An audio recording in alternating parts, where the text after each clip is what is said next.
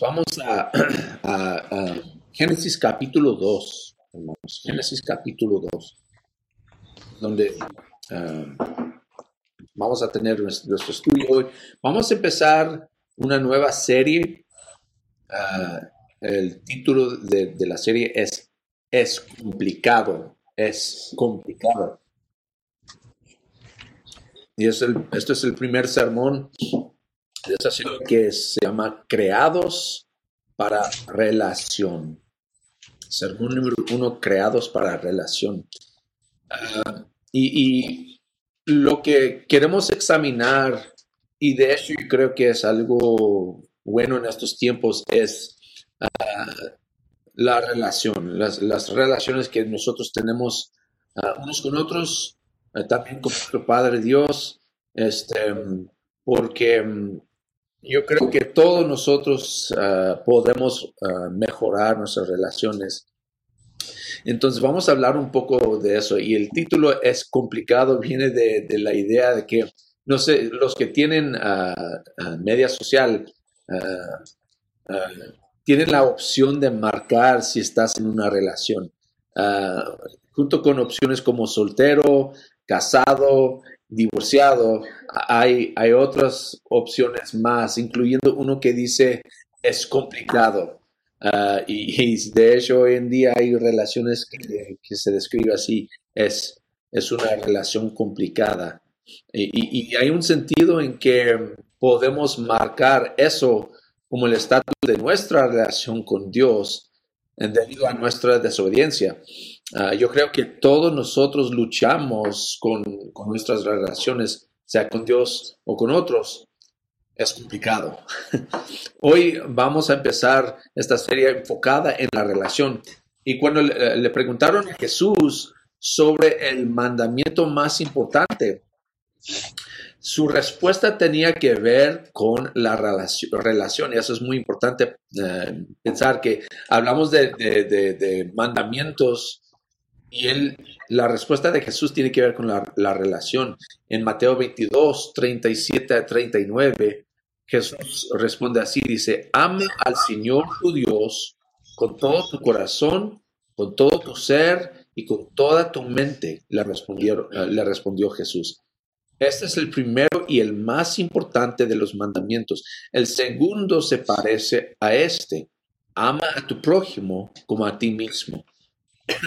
Entonces, entonces la meta de esta serie no es para enfocar en, en- en ciertas relaciones, sino en los principios bíblicos que aplican a todas nuestras conexiones humanas. La mejor manera de empezar es en el principio, nuestra relación con Dios en el jardín, porque nuestra relación con Dios es el punto de partida para todas nuestras otras relaciones. Otra vez, la idea principal aquí es que nuestra relación con Dios es el punto de partida para todas nuestras otras relaciones. Y hermanos, es importante entender que la mejor manera de tener relaciones florecientes con otros es tener una buena relación con Dios. Para florecer nuestra relación con Dios, hay que hacer cuatro cosas que vamos a examinar hoy en Génesis capítulo 2. El primero es entregarnos al amor de Dios, entregarnos al amor de Dios. En capítulo 2, versículo 15, donde vamos a empezar, vamos a leer ah, Génesis 2, 15 al 17. Y lee así. Dios el Señor tomó al hombre y lo puso en el jardín de Edén para que lo cultivara y lo cuidara, y le dio este mandato. Puedes comer de todos los árboles del jardín, pero del árbol del conocimiento del bien y del mal no deberás comer. El día de que él comas, el día que de él comas, ciertamente morirás. Ahí vemos uh, uh, muy buena la relación entre Dios y nosotros. Y, y la primera cosa que vemos aquí es que hay que entregarnos al amor de Dios. En versículo 15 dice, Dios el Señor tomó al hombre.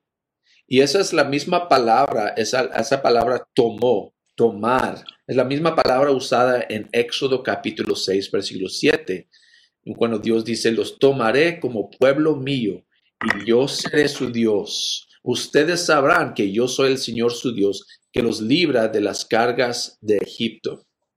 Entonces, ah, tomar es como, es como cargar en las manos y, lleva la idea de, como un padre que carga a su bebé recién nacido. Y los que, han experimentado eso, sea su propio hijo o, o, un bebé de otro, saben qué tan precioso es cargar un bebé en las manos y como que uno está completamente responsable para esta criatura en las manos y es algo muy, eh, muy importante, eh, muy poderoso pensar que, wow, aquí en mis manos tengo a esta, eh, esta persona y, yo tengo una responsabilidad grande para cuidar a esta persona. Así es la idea de tomar.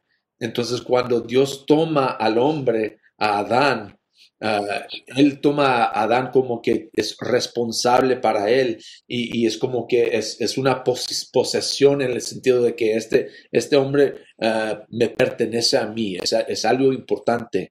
Eh, y, así como él lleva a un bebé, toma a Adán y lo pone en el jardín. Y, pero el problema es que nosotros como Adán a veces rehusamos dejarnos ser tomados porque también indica una forma de posesión que decimos, ah, ok, gracias, gracias por llevarme a este punto, pero yo no quiero hacer todo lo que dices y, luchamos contra esa posesión ah, que, que tiene Dios sobre nosotros. Pero regresando al punto, si queremos florecer en nuestra relación con Dios, hermanos, hay que entregarnos al amor de Dios. Hay que pensar en qué tanto qué tan grande es el amor de Dios hacia nosotros. Nos quiere cuidar. Imagínense cómo sería en ese entonces. Todo es nuevo, la creación nueva. Y Dios hace algo especial para su creación, hace algo especial para Adán y Eva. Los, los pone allí en un jardín que Dios ha, obrado, un lugar específico para ellos, donde hay todo lo que necesitan. Y eso nos, nos lleva al, segundo punto. Primeramente hay que entregarnos al amor de Dios. Seguramente hay que entregarnos, digo, hay que quedarnos en la ubicación de Dios. Hay que quedarnos en la ubicación de Dios. Fíjense lo que dice, versículo 15 otra vez.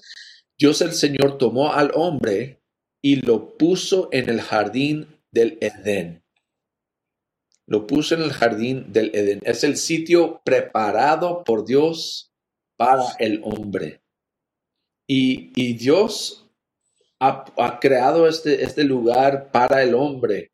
Y quedarnos con Dios, hermanos, es disfrutarnos de Dios. Quedarse ahí en ese jardín.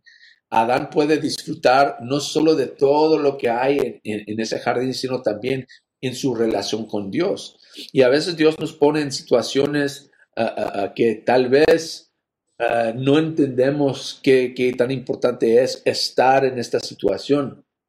Eh, Dios nos pone en, en, relaciones para profundizar nuestra relación con Él, para profundizar nuestra, nuestro espíritu, para formarnos, madurarnos mejor, sea un matrimonio, Ah, matrimonio es, es, es un tiempo muy difícil para, para, para, todos, hermanos, porque uno tiene que compartir todo. No es fácil, pero Dios nos ha puesto en, en, en esa situación, ese matrimonio, para ayudarnos a, madurar.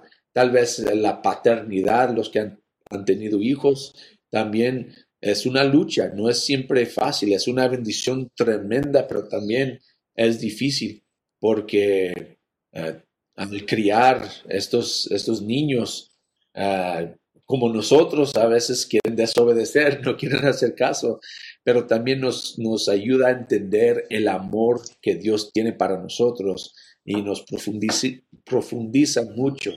Uh, aún las amistades que tenemos, a veces Dios nos da esas situaciones, esas amistades para ayudarnos a crecer Ah, el trabajo que tenemos. Hay, muchas situaciones, hay muchos lugares, o como dije, ubicaciones donde Dios nos pone para nuestro bien.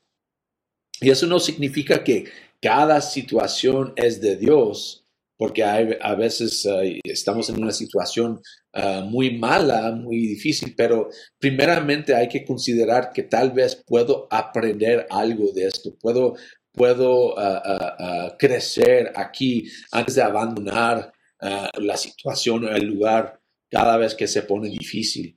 a veces somos culpables de eso, hermanos, que cuando la, situación se pone difícil, luego, luego nos vamos, ah, pues ya eso ya no vale la pena, no estoy contento y me voy. Pero hay que recordar que a veces Dios nos pone allí para probarnos, para ayudarnos a crecer y madurar, crecer en la paciencia, crecer en la misericordia, la compasión, ah, la humildad, sea lo que sea. Primeramente hay que confiar más en su soberanía y, ahí trabajar en la situación, en la ubicación donde Dios nos ha puesto. Así que si queremos florecer en nuestra relación con Dios, hay que entregarnos al amor de Dios y hay que quedarnos en la ubicación de Dios. Número tres es servir en la labor de Dios. Otra vez, Dios eh, tomó al hombre, lo puso en el jardín del Edén. ¿Para qué? Para que lo cultivara y lo cuidara. Entonces ahí vemos que, no es solo para disfrutar y aquí, ah, pues quedarnos aquí acostados y no hacer nada. Dios empezó la, labor, eh, el trabajo fue empezado por Dios, como si podemos regresar un poco al versículo 8. Fíjense lo que dice. Dios el Señor plantó un jardín al oriente del Edén y allí, allí puso al hombre que había formado.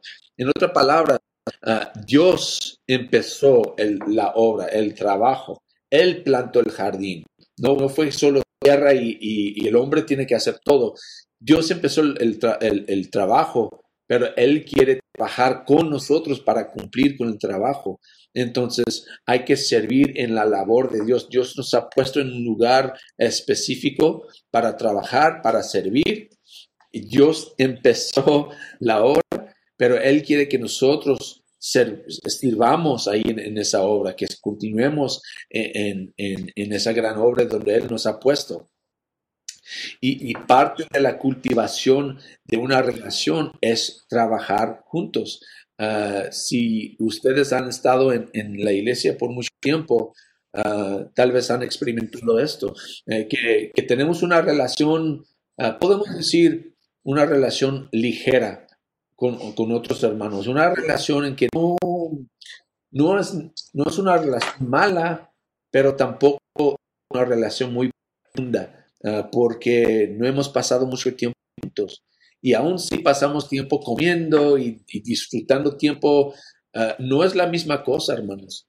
Cuando trabajamos juntos, así aprendemos muchísimo más unos de otros empezamos a conocernos mejor trabajando al lado de otro hermano y en este caso trabajando al lado de Dios. Ah, es una cosa decir, Dios, yo te pido que me ayudes aquí, que, que me bendices aquí, que me das esto y el otro y pedir de Dios muchas cosas para, para ayudarnos en, en, en nuestras vidas.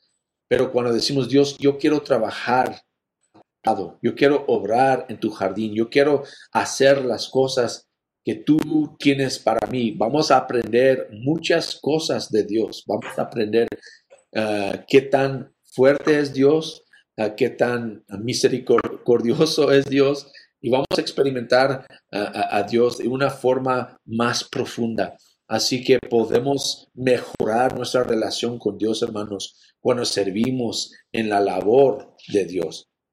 Y eso es muy importante, sea en la iglesia, eh, sea en la casa con nuestros hijos, con nuestros, eh, nuestros esposos, esposas, o en la comunidad. Empezamos a conocer no solo a la gente, sino también empezamos a conocer más bien el tipo de carácter que tiene nuestro Padre Dios. Así que hay que servir en la labor de Dios. El último punto, hermanos, es que hay que someternos a los límites de Dios. Fíjense en versículo 17, digo 17, dice, y le dio este mandato, puedes comer de todos los árboles del jardín, pero del árbol del conocimiento del bien y del mal no deberás comer. El día que de él comas, ciertamente morirás. Dios nos da límites, hermanos. Y, a veces no nos gustan los límites que nos da Dios, pero hay que entender, hay que recordar, Dios hace todo para nuestro bien. Todo lo que Dios nos ha dado es una expresión del amor. Aún los límites. ¿Nosotros entendemos eso?